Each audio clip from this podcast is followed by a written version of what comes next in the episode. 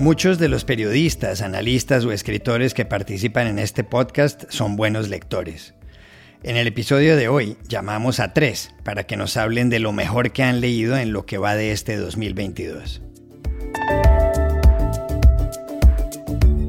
Buscamos primero en París al corresponsal del diario La Vanguardia de Barcelona, Eusebio Val, y también aquí en Washington a la corresponsal de la Deutsche Welle, Carolina Chimoy. Y contactamos en San José de Costa Rica al analista político y consultor Juan Carlos Hidalgo. Vale la pena oírlos. Hola, bienvenidos a El Washington Post. Soy Juan Carlos Iragorri, desde Madrid. Soy Dori Toribio, desde Washington, D.C. Soy Jorge Espinosa, desde Bogotá. Es miércoles 10 de agosto y esto es algo que usted debería saber hoy.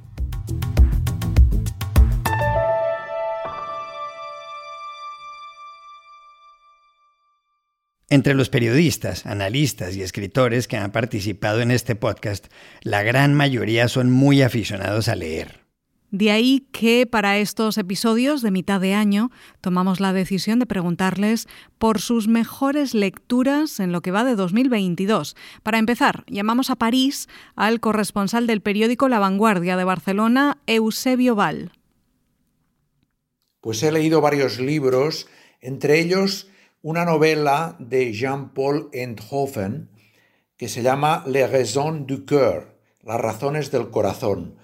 Es un libro curioso, mitad relato verídico, mitad novela, en la que narra eh, una historia del protagonista, del propio autor, que sufrió una crisis cardíaca grave y fue operado del corazón, una operación a corazón abierto, y explica pues ese estadio intermedio entre la vida y la muerte, tiene momentos graves, eh, momentos casi dramáticos y otros cómicos en los que hace repaso de su vida con anécdotas de, fin, de, de sus amores y de su familia.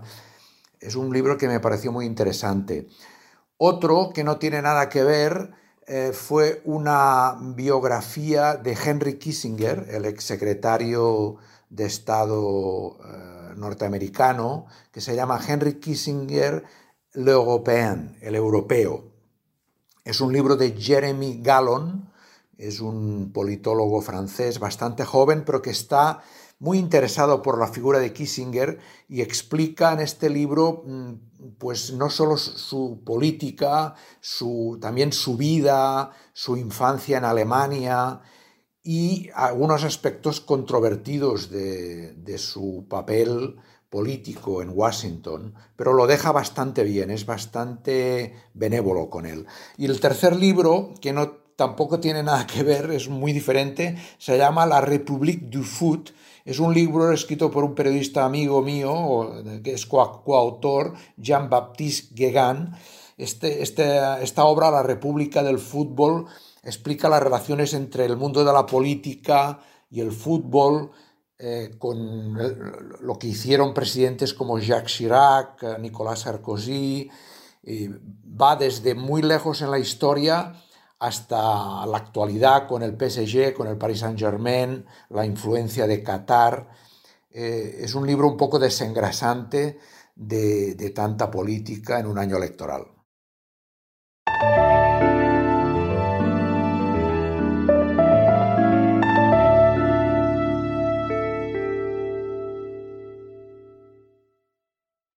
Sobre sus mejores lecturas del primer semestre de este año también contactamos en Washington a la corresponsal de la Deutsche Welle, Carolina Chimoy. A mí me gusta mucho leer biografías, entonces eh, una de las que he leído en los últimos meses eh, y de las que más me ha gustado es la biografía, autobiografía de Viola Davis.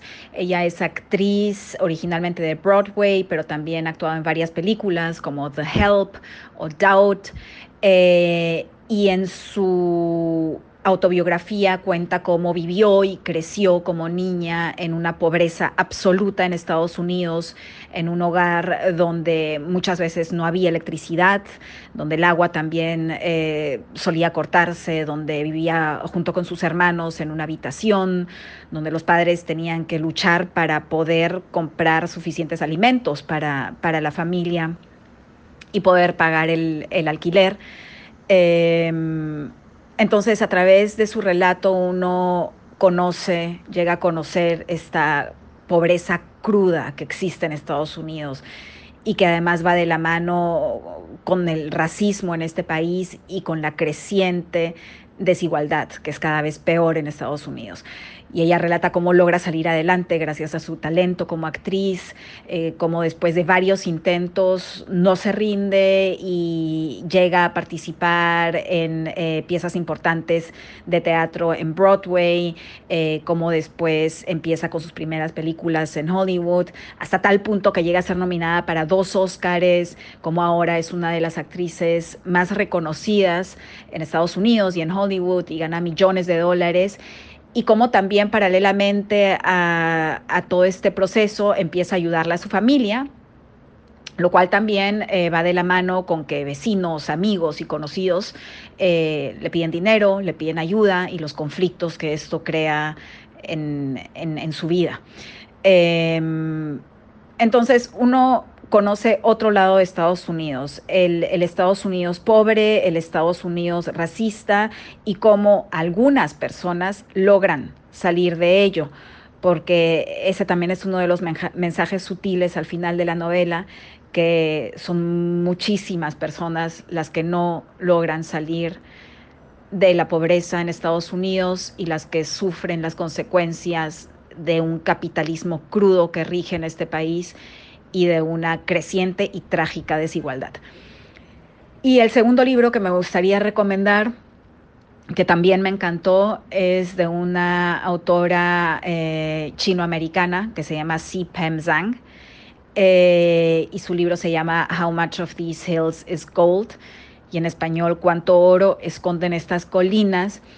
Y eh, la novela trata sobre la migración china a Estados Unidos a mediados del siglo XIX y el gran aporte que, estos migrantes significaron para la construcción del primer ferrocarril transcontinental en Estados Unidos, que en aquel entonces fue un megaproyecto en el cual también murieron varios trabajadores chinos por ser un trabajo tan pesado, pero además relata cómo paralelamente en esta época crecía también el boom de los buscadores de oro, algo que alimentaba muchos sueños de migrantes que llegaban a Estados Unidos.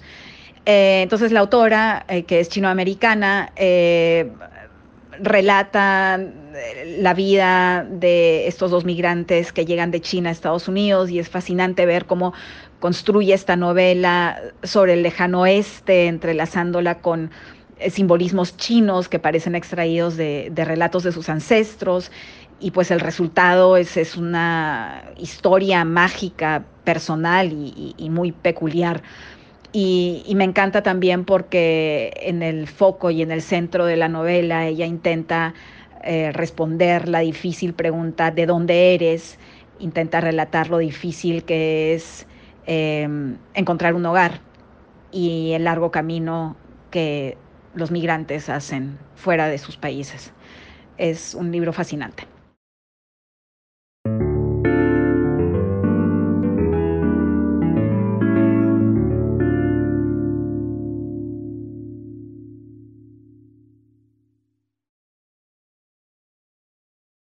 Juan Carlos Hidalgo, analista político y consultor, fue otro de nuestros invitados para este episodio desde San José de Costa Rica.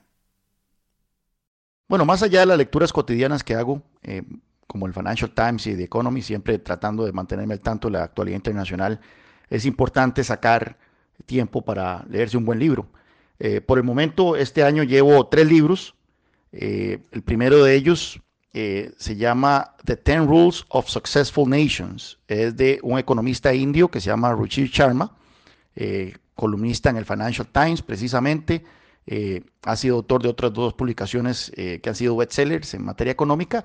Es un librito corto en donde repasa 10 reglas que explican el éxito económico de las naciones, de reglas que tienen que ver con el tema de la población, el tema política, desigualdad, poder del Estado, geografía, inversión, inflación, estabilidad de la moneda, eh, deuda y otros elementos. Es, una lectura bastante rápida, eh, pero altamente recomendada para todas aquellas personas que quieren entender por qué algunas naciones son exitosas y otras no tanto.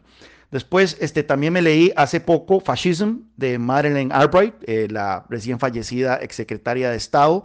Eh, casualmente empecé a leer el libro antes de su fallecimiento. Es un libro también corto, eh, muy concreto, muy conciso, sobre las características que tienen algunos líderes actuales que caen dentro del, rango del fascismo, ¿verdad? Aunque ella es muy cuidadosa de achacarle esa etiqueta a mucha gente pero sí destaca ciertas características particulares de líderes como eh, Putin, como Orban, como Erdogan, el mismo Trump, que dice que cae dentro del, rango de eh, características fascistas, ¿verdad? Y finalmente el libro que estoy leyendo en este momento se llama Leadership in Turbulent Times de Doris Kearns Goodwin, es una historiadora muy reconocida en Estados Unidos, es un libro que hace un repaso biográfico de cuatro expresidentes, eh, Abraham Lincoln, Theodore Roosevelt, Franklin Roosevelt y Lyndon Johnson, destacando las características muy particulares que cada uno tenía en materia de liderazgo. Este libro lo estoy disfrutando muchísimo.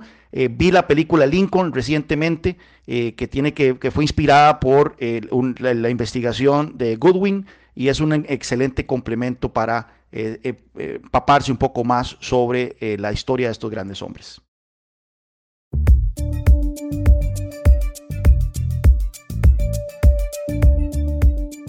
Y aquí termina el episodio de hoy de El Washington Post, El Guapo. En la producción estuvieron Cecilia Favela y John F. Burnett. Por favor, cuídense mucho. Y queríamos agradecerles también que oigan este podcast casi a diario. Por eso queremos saber más sobre sus hábitos de escucha para mejorar nuestro trabajo. Tenemos a su disposición una encuesta y nos encantaría saber sus opiniones. Lleva unos cinco minutos rellenarla y está en inglés, eso sí. Pueden encontrarla hasta hoy, miércoles 10 de agosto, en esta dirección washingtonpost.com barra podcast survey. Gracias por su ayuda. Chao, hasta la próxima.